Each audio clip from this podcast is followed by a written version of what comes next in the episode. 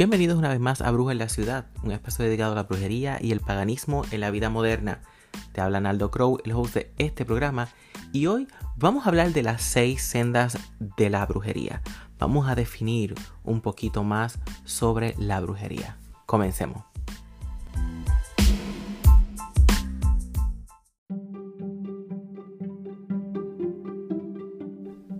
Feliz año nuevo.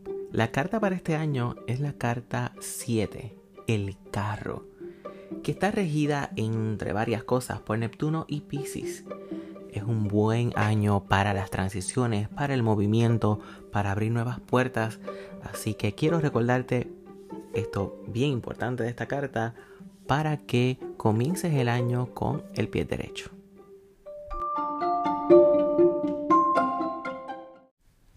Estamos retomando el tema de definición de conceptos. Vamos a hablar de la brujería. Vamos a hablar sobre esas definiciones. ¿Y por qué digo retomando? Porque si me sigues desde el principio, sabes que nuestro episodio número uno fue justamente definiendo lo que era brujería. Hablamos de concepto de desarrollo histórico y muchas definiciones que tienen que ver con justamente lo que engloba la brujería, qué es, qué no es. Y en este programa de hoy vamos a volver de nuevo a retomar este tema, vamos a redefinir conceptos y vamos a profundizar justamente en las seis sendas que constituyen la brujería. Recordemos que Brujo en la Ciudad es un espacio para la práctica de la brujería moderna y del paganismo, pero siempre nos vamos a dejar llevar por bases históricas, antropológicas y bases no mitológicas en lo que conlleva la práctica. Ahora, si comenzamos por aquí, lo que conocemos como brujería es una estructuración que se completa cerca de más o menos el año 1200, 1700 de nuestra era común o después de Cristo, como lo pueden definir en la historia. Es importante reconocer que las creencias, conceptos, nombre y su, estructura como tal eh, se forman para la Edad Media hasta la famosa Santa Inquisición. Es, todo esto ya lo hablamos en ese primer episodio que les mencioné. Lo que es hoy brujería fue un proceso que se fue formando poco a poco esto de que es una práctica milenaria del origen de los tiempos, I'm sorry. Antropológicamente, eso no es correcto. Primero, se practicaron muchas cosas antes de practicar lo que conocemos y definimos como brujería. Incluso el chamanismo va antes que la brujería. Y por ahí seguimos. Pero vamos a ver que se va formando, va tomando este proceso de reestructuración más o menos siglo VI hasta aproximadamente en 1300, donde se puede ver ya lo que es brujería, como la definimos hoy día y lo que conlleva y lo que es la brujería. ¿Y por dónde es que voy? Porque la brujería consiste en un sistema de prácticas donde creamos cambios. Y ya por ahí estamos comenzando a retomar esa definición de que la brujería es una práctica y que tiene que ver con crear cambios. Y hay muchos más factores. Pero eso es lo principal. Y tú me dirás, pero es que también es la definición de magia, magia y brujería. Lo que nos cambia realmente son ciertas prácticas y ciertas energías con las que trabajamos. Pero en su definición y en su raíz, ambas tienen el mismo objetivo, crear cambios. Ahora, estamos hablando de que es un proceso donde nos adentramos a las moléculas y los átomos de la materia para manipular su estructura porque todo lo que nos rodea es energía y la energía está constituida por electrones, protones y neutrones. ¿Ok? nosotros entramos ahí en, eso, en esas moléculas, en esos átomos para cambiar su estructura, para alinear, para eh, hacer polarizaciones y convirtiendo cosas en otras cosas. Ya ahí hablamos de qué es la brujería, pero dentro de la brujería encontramos prácticas fundamentales. Estas, eh, de las que le hablo, son bases que definen la propia brujería. Y eso debemos de, tenerlo bastante claro. ¿Qué vamos a encontrar? Pues mira, por ejemplo, para ir comenzando con el tema la mediunidad, que esto incluye la necromancia, eh, la conjuración, que se refiere a realización de hechizos e invocaciones, el vuelo, que puede incluir viajes astrales y proyección mental, porque son cosas totalmente diferentes, pero van dentro de, eh, de este vuelo. ¿Ok? Bien. ¿Y qué vamos a encontrar? Vamos a encontrar las seis sendas. Porque cuando practicamos la brujería, cuando hacemos prácticas de este arte, esta ciencia o esta religión, eh, justamente vamos a ver que todo se engloba en seis destrezas o seis pilares que son los fundamentos de la brujería que vamos a encontrar. Vamos a comenzar entonces por el folclore y la historia, que sería la primera senda que vamos entonces a encarrilarnos. Que es por donde usted debiera de comenzar. Porque el folclore, que incluye supersticiones, son parte esencial de la brujería. Porque van a darle forma a lo que nosotros creemos y a lo que vamos a ir practicando. Va a definir muchas veces las creencias, las prácticas, la terminología que vamos a utilizar, las influencias que se van a entremezclar en ese lienzo en blanco que nosotros adquirimos cuando decidimos que vamos a ser brujas.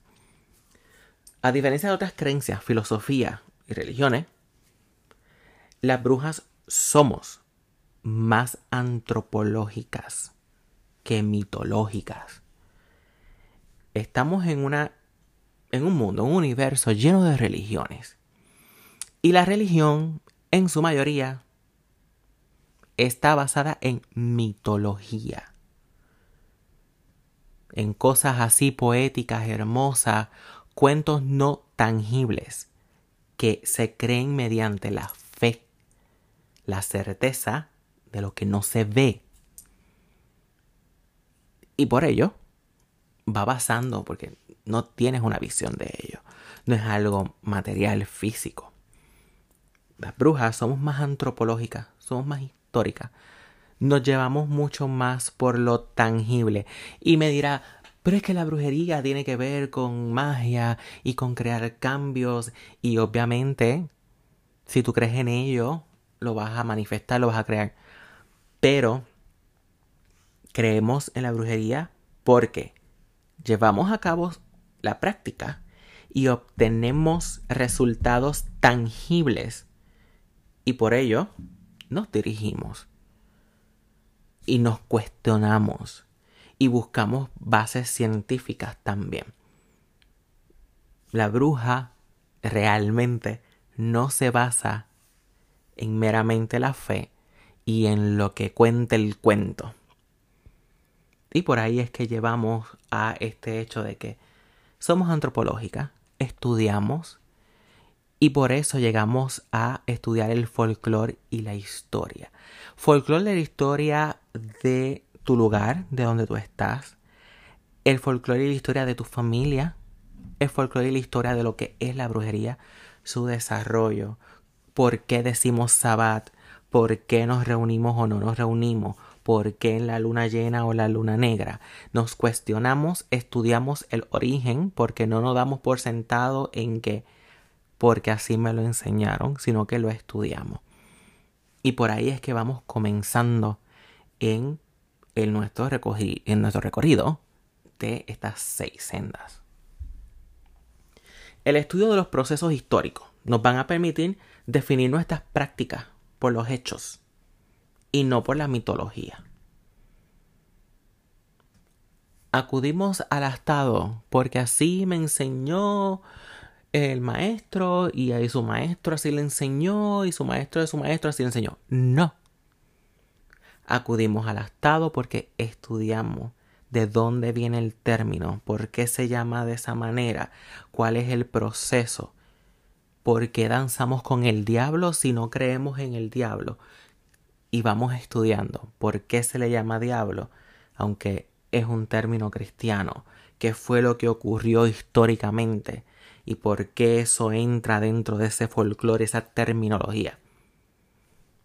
Vamos adquiriendo conocimiento en este proceso y vamos entendiendo por qué somos brujas. No somos brujas porque nuestra familia lo fue.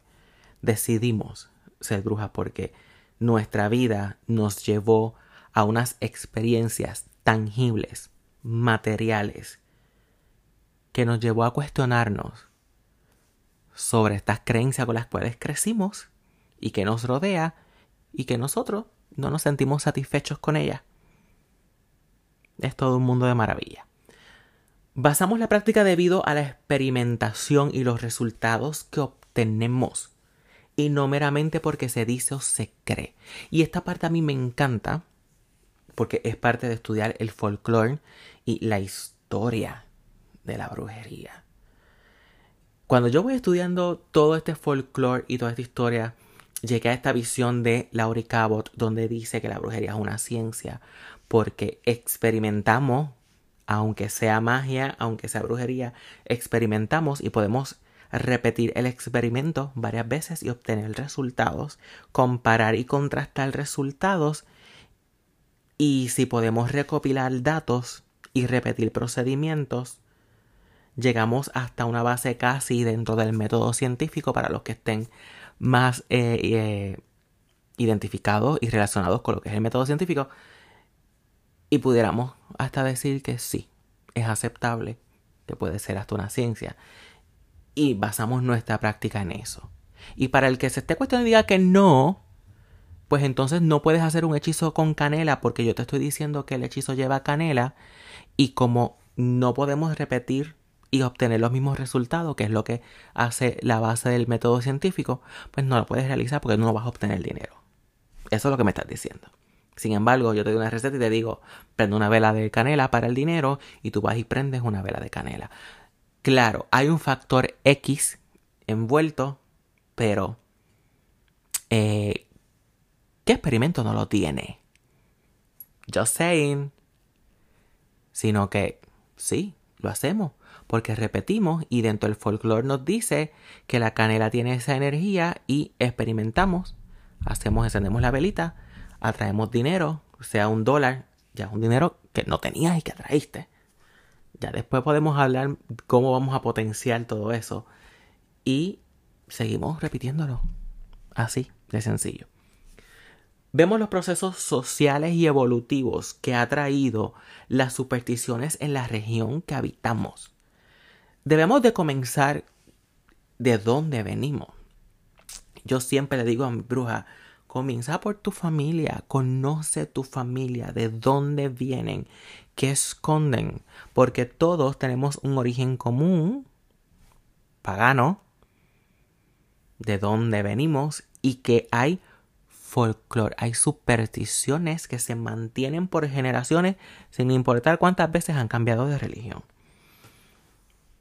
Y ya después de ahí vamos adentrándonos a aquellas eh, civilizaciones, culturas en las cuales resonamos, sea por empatía, o por vidas pasadas, o por inspiración. Just like that.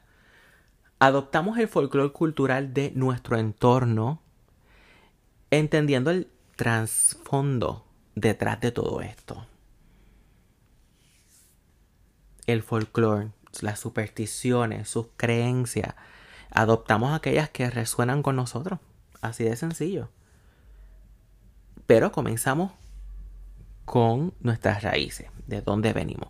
Creemos y practicamos la brujería y hasta el paganismo desde el fundamento del por qué, para qué, cómo y con qué resultados.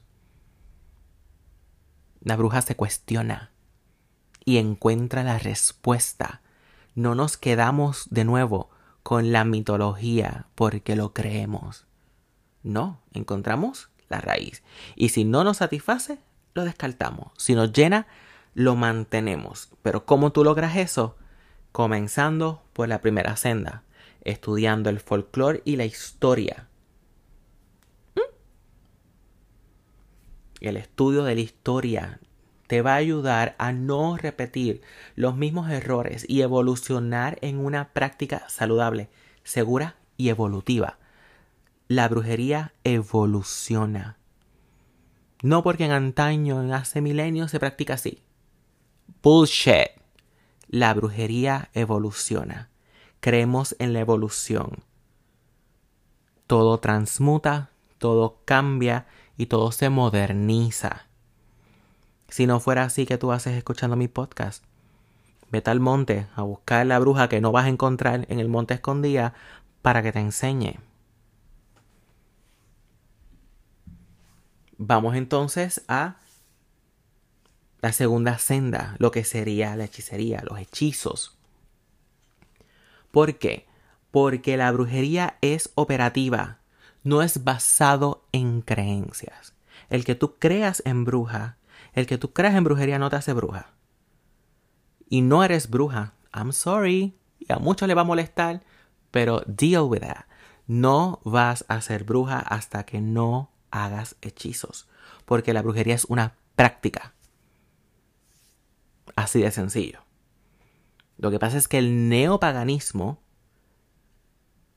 y la transversión que han hecho con la definición, específicamente la Wicca, creen que Wicca es sinónimo de brujería y por lo tanto todas las brujas tienen que ser Wicca y todas adoran a los dioses. Y no.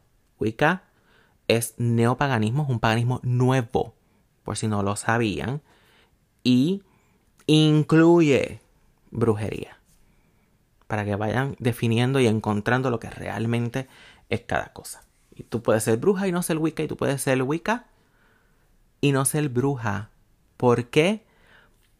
Porque la base es neopaganismo. No se, no se llama neobrujería, se llama neopaganismo está basado en creencias. La brujería, no. La brujería es una práctica. Y por lo tanto, debes de estudiar y practicar. Y, es, y entran los hechizos. Es operativa. ¿Ok? La práctica de la brujería se basa en diseñar, crear y ejecutar hechizos. Diseñamos nuestros hechizos. Los creamos Comenzamos copiando las supersticiones, el folclore, como les dije, que si la canela, que si la tijera en la, puerta, eso es folclore. Y vamos a empezar a diseñar y a crear nuestros propios hechizos. Y ejecutar esos hechizos, ponerlos en práctica. La bruja crea cambios por lo que hace, no por lo que estudia. Así de sencillo. El conocimiento que no se aplica no hace nada. Te lo quedaste y ahí quedó. Tiene que haber una acción, un verbo. Es la condición principal que te va a hacer bruja. No vas a ser bruja hasta que no hagas tu primer hechizo. Y que sigas haciéndolo. Y esto no es que tienes que ser bruja porque hagas hechizos todos los días. Eso es malgastar energía. Pero practicas brujería. Y justamente lo que se define como bruja es persona que practica la brujería. Si partimos de la definición, obviamente la palabra clave va a ser práctica. Como aspirante debes de estudiar cómo hacer hechizos, aprender a dominar esa práctica. Eh, ahí tú vas a aprender cómo utilizar correspondencias, para qué es qué, cuándo se realiza qué, qué efectos espirituales tiene, qué efectos físicos tiene. Y esta parte a mí me encanta, porque a veces hablamos de hierbas y todos saben qué tal hierbas para el dinero. Y cuando le pregunto, ajá, ¿y qué efecto va a tener en la piel? Nadie sabe. Porque estudian todo a mitad. Y cuando estamos estudiando correspondencia, tienes que aprender correspondencia física, mentales y espirituales. Una visión holística de todo. Porque imagínate. vas a aprender a hacer hechizos de acuerdo con el tipo de bruja que vayas haciendo. Y eso lo vas a ir definiendo y puede ser un proceso largo. Eso no es como que hoy te levantaste y decidiste que vas a ser bruja verde. Realmente no. Tú puedes empezar por ahí y puedes terminar en cosas muy opuestas porque como vas evolucionando vas encontrando otras cosas que resuenen más y otras cosas que van a, a inspirar más tus prácticas. La senda de los hechizos es la que va a definir el tipo de bruja, porque de acuerdo a los hechizos que tú hagas, ahí es que se va definiendo qué tipo de bruja eres. Eh, y la práctica de hechizo se define por las creencias y conocimientos que adquiriste cuando empezaste la primera senda en historia y folclore de la brujería. Cada hechizo es único. La bruja por lo general comienza copiando eh, prácticas del folclore, como el vaso de agua con el canfor o la tijera abierta en la puerta, como te dije ahorita. Y luego pues utiliza hechizos que otras brujas han diseñado y que comparten y al final la bruja va a ir diseñando, creando sus propios hechizos, impregnándolos con su firma personal. Los hechizos contienen la firma de la bruja que los creó. Y eso casi nunca, oigo nada, por no por no decir nunca, hablan de ello. Por eso es que los hechizos se pueden romper, porque puedes rastrear su punto de origen. Y una vez tú puedes rastrear su punto de origen, puedes quebrarlo porque hay una firma energética que se queda ahí y esa firma sigue volando, flotando en el cosmos y la persona que tiene el conocimiento para poderlo rastrear, lo puede rastrear a través de eh, la fuerza mística, el Newman, el Heka eh, en el cosmos. Así es como una marca personal de cada bruja. Ahora, Vamos entonces a la próxima senda, que es la senda de la herbolaria.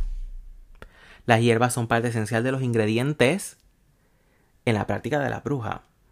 Claro que hay ingredientes de origen animal, que como quiera van a entrar dentro de la herbolaria, y, pero la podemos incluir, ¿verdad? Dentro de hierba, whatever, you name it. Ahora, esta senda no es aprenderte el libro de Scott Hurringham que personalmente no lo recomiendo, es el peor libro que hay. Y empezar a hacer a Tutiplane con ese libro. Y sorry, yo sé que hay muchos que van a escandalizar porque esa es su Biblia. Es el peor libro que pueden usar. Debes dominar los compuestos de las hierbas, sus efectos físicos, sus efectos químicos y entonces sus efectos energéticos. Mi clase de herbolaria cuando yo la, la daba en Puerto Rico eran las más largas que yo había conocido. Y yo lo admito. Eh, podían ser 5 o 6 clases. Pero mis brujas pueden estar por seguro. Y cuando digo mis brujas son todas las personas que durante casi 7 años cogieron clase conmigo en Puerto Rico. Pueden estar seguros que ellos entienden y tienen el conocimiento para trabajar con las hierbas. Porque saben eh, los taninos que hay en esa hierba. Conocen cuando yo hablo de aceites volátiles. Saben qué pasa con los fenoles en la piel saben eh, qué tipo de compuesto toxicológico puede contener esa hierba y qué dosificación es peligrosa. Ellos lo saben. Porque desde ahí es que yo comienzo cuando enseño herbolaria. Porque es lo que debes de saber. Y cuando estamos trabajando con hierba, la bruja sabe matar para poder sanar.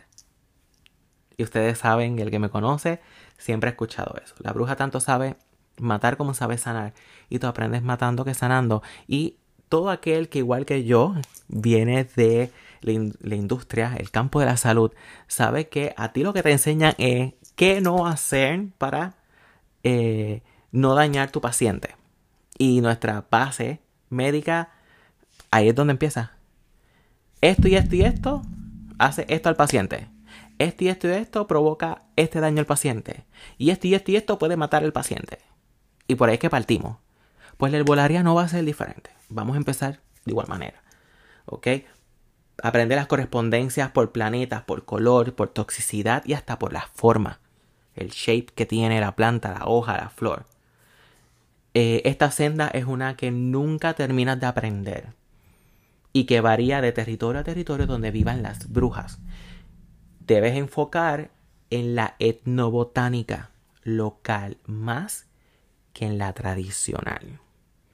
Yo soy fanático de la mandrágora. Me encanta la mandrágora. La considero un familiar por una vibración personal que tuve con esta planta. Ahora, habiéndome mudado de Puerto Rico a la Florida, mis hierbas tienen que cambiar. Sigo usando la mandrágora, pero muchas otras que yo utilizaba en Puerto Rico ya no las estoy usando, porque debemos de enfocarnos en lo que hay en nuestro terreno, conectar con esas hierbas y utilizarlas en, en nuestra brujería.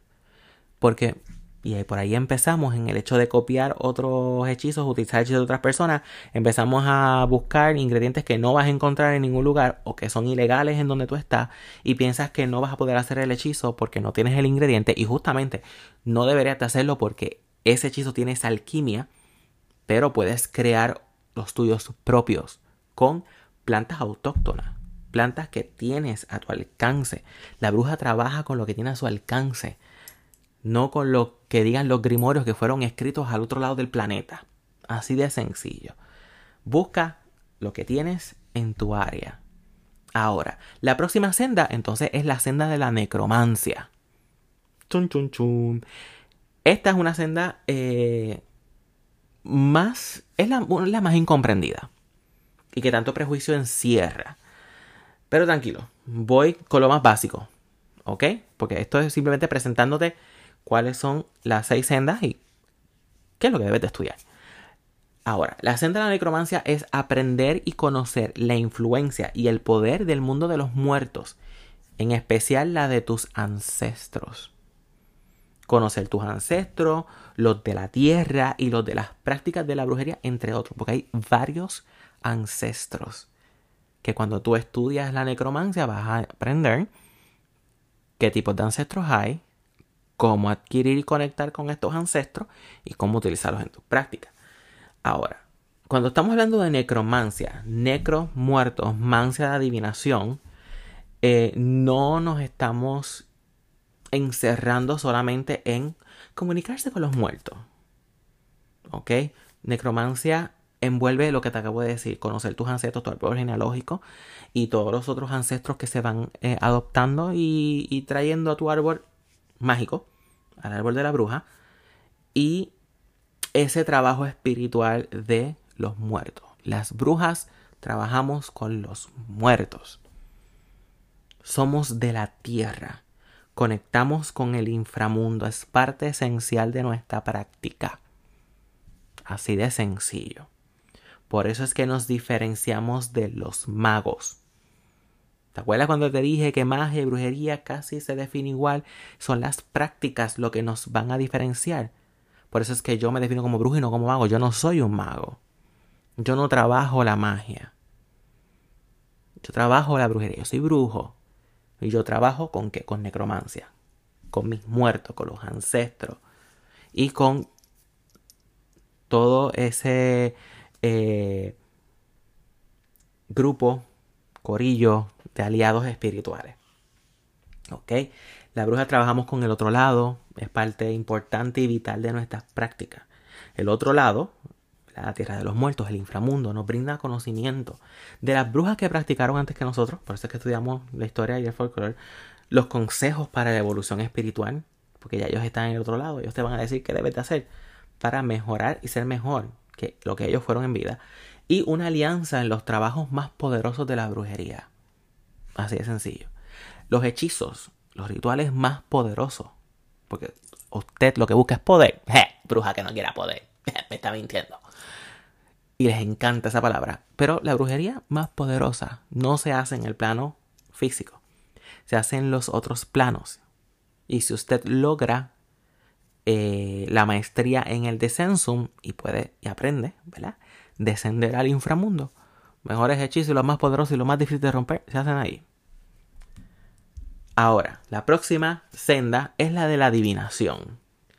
Toda bruja utiliza algún método adivinatorio, desde oráculo o el simple hecho de interpretar augurio. No tiene que ser tarot. Todas se quieren encajar en tarot. ¿Y sabes qué?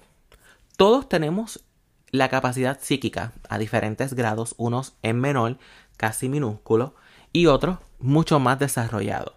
Y esto también es un músculo, aunque usted no lo crea.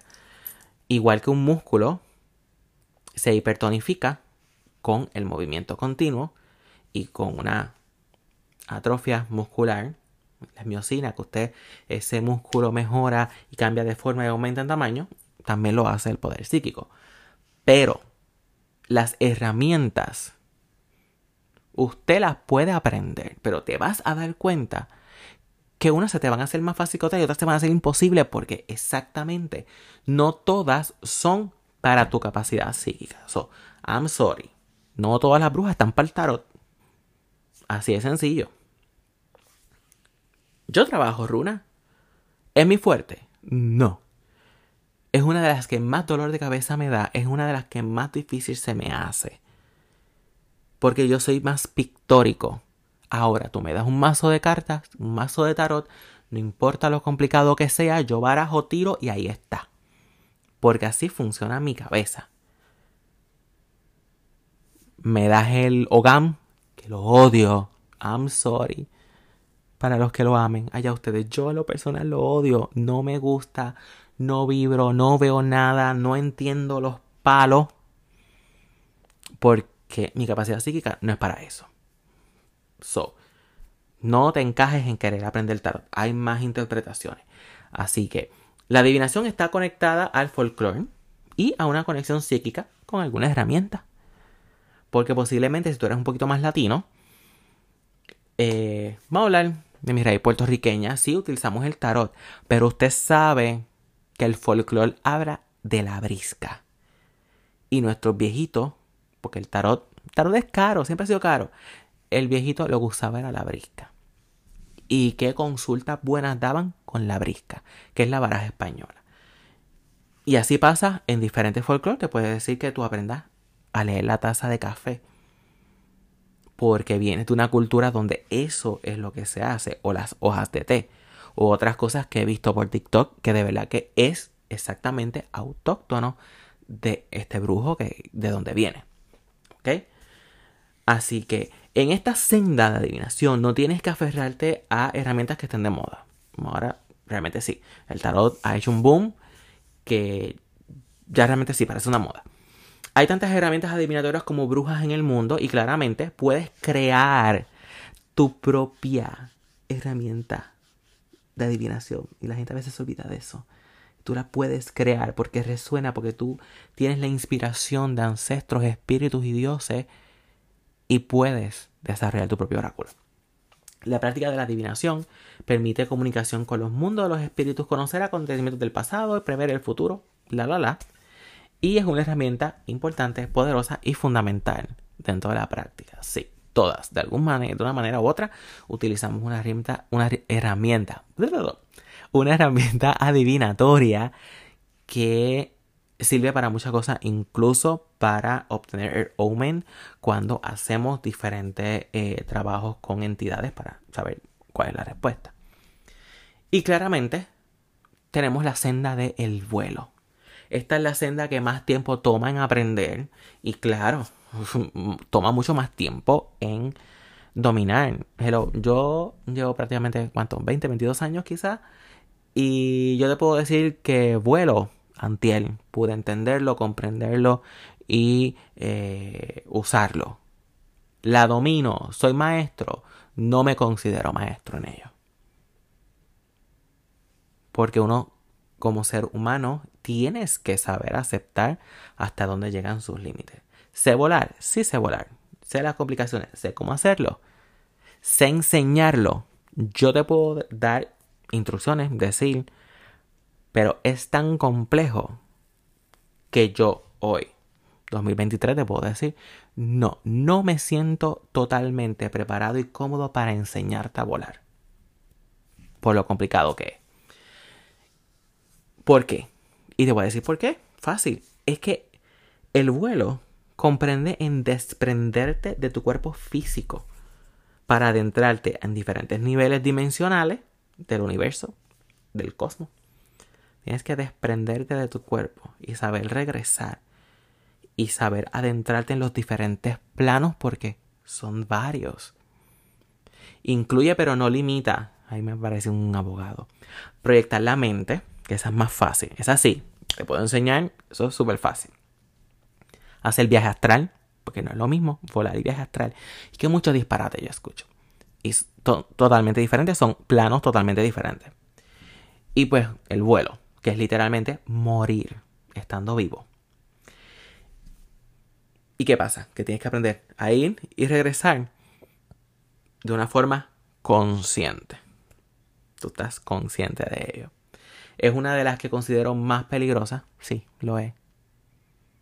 I'm sorry, yo sé que hay gente que le gusta vender sumamente rosa y hermoso en la brujería, pero no, es real, la brujería es peligrosa. Lo que pasa es que nosotros nos atrevemos. Como dirían en Puerto Rico, bien ghetto hay calle. La bruja tiene calle y por lo tanto se atreve a hacer todas estas cosas porque no le tenemos miedo. Tenemos respeto a la muerte, pero no le tenemos miedo. Y tenemos respeto a la práctica, no le tenemos miedo a la práctica. Pero sí, el vuelo yo la considero la más peligrosa. Pero es la más gratificante por todo, todo lo que puedes alcanzar. ¿Ok? El vuelo mm, puede comenzar ¿verdad? con el viaje al Sabbat eh, pero volar no se limita solamente a acudir al estado, a la iniciación espiritual que hay allá. Eh, puedes volar para hacer hechizos, para ir a otros mundos, encontrarte con ciertas entidades en diferentes planos, ver tus vidas pasadas, ver incluso tener un pic de tus vidas próximas, eh, tener comunicación con tus ancestros, con entidades que viven en otros universos. Sí, es posible, sí existe. Y es parte del vuelo. Y la bruja ha estado ahí en esa práctica del vuelo. Por muchos años, sí. Y ha tenido contacto con estas entidades, sí. Y algunas no han sabido cómo regresar. Posiblemente, porque cuando tanto nos advierten de que estas cosas pueden pasar, es porque no se han pasado. Así de sencillo. ¿Ok? si estás preguntándote, si estás pensando ya en comenzar en la brujería, o ya estás en este mundo y quieres mejorar tu práctica, yo estoy bien seguro que este episodio voló tu mente y va a ser parte importante de tu bibliografía para mejorar tu práctica, para evolucionar. Estas son las bases en, las que debes enfocarte como bruja. Eh, complétala. Vas a tener entonces los fundamentos eh, que ninguna persona va a poder poner en tela de juicio. Y que vas a tener la veracidad de decir que eres bruja. Si no sabes por dónde comenzar en la brujería, con este capítulo ya yo te dije cómo debes de comenzar. Sigue esta senda. Complétala. ¿Mm? Así de sencillo. Si ya te sientes aburrido y crees que no debes saber más, ¿verdad? ¿Crees que no sabes qué más aprender? Pues entonces repasa esta senda. ¿Qué te falta? Y ahí vas encontrando eh,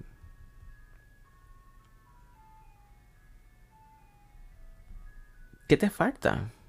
¿Ok? Así de sencillo. Las siete sendas forman justamente la pisada de la bruja. Así que síguelo.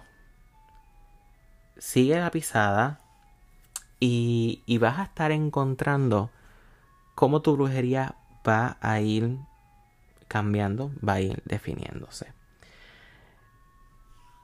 ¿Qué bibliografía te puedo eh, recomendar? que fueron parte de todo esto que te acabo de hablar. Pues mira, lo primero, Besom, Stand and Sword de Christopher Ortopelo. Eso es un libro clásico, es sumamente moderno. Eh, te puedo hablar de Book of Shadow de Laurie Cabot, es excelente. Eh, te puedo hablar de libros de Robin Artisan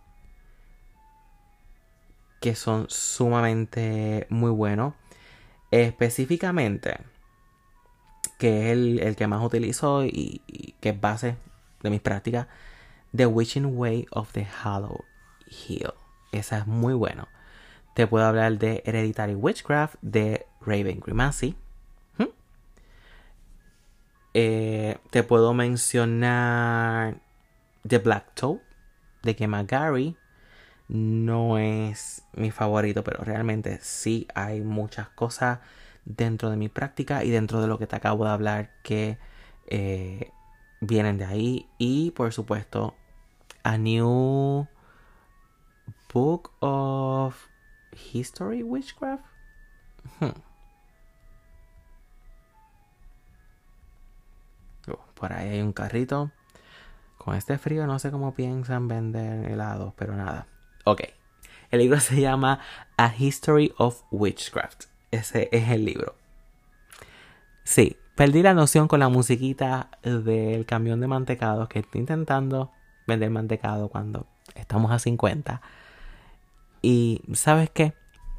No me voy a poner a editar el capítulo. Vamos a dejarlo ahí. Estas cosas así me gustan más. el otro libro que te puedo recomendar es A Secret History of Witches. También es muy bueno. Y A Storm of Witchcraft. Ahí ya tienes varios libros por donde comenzar para trabajar justamente con estas sendas.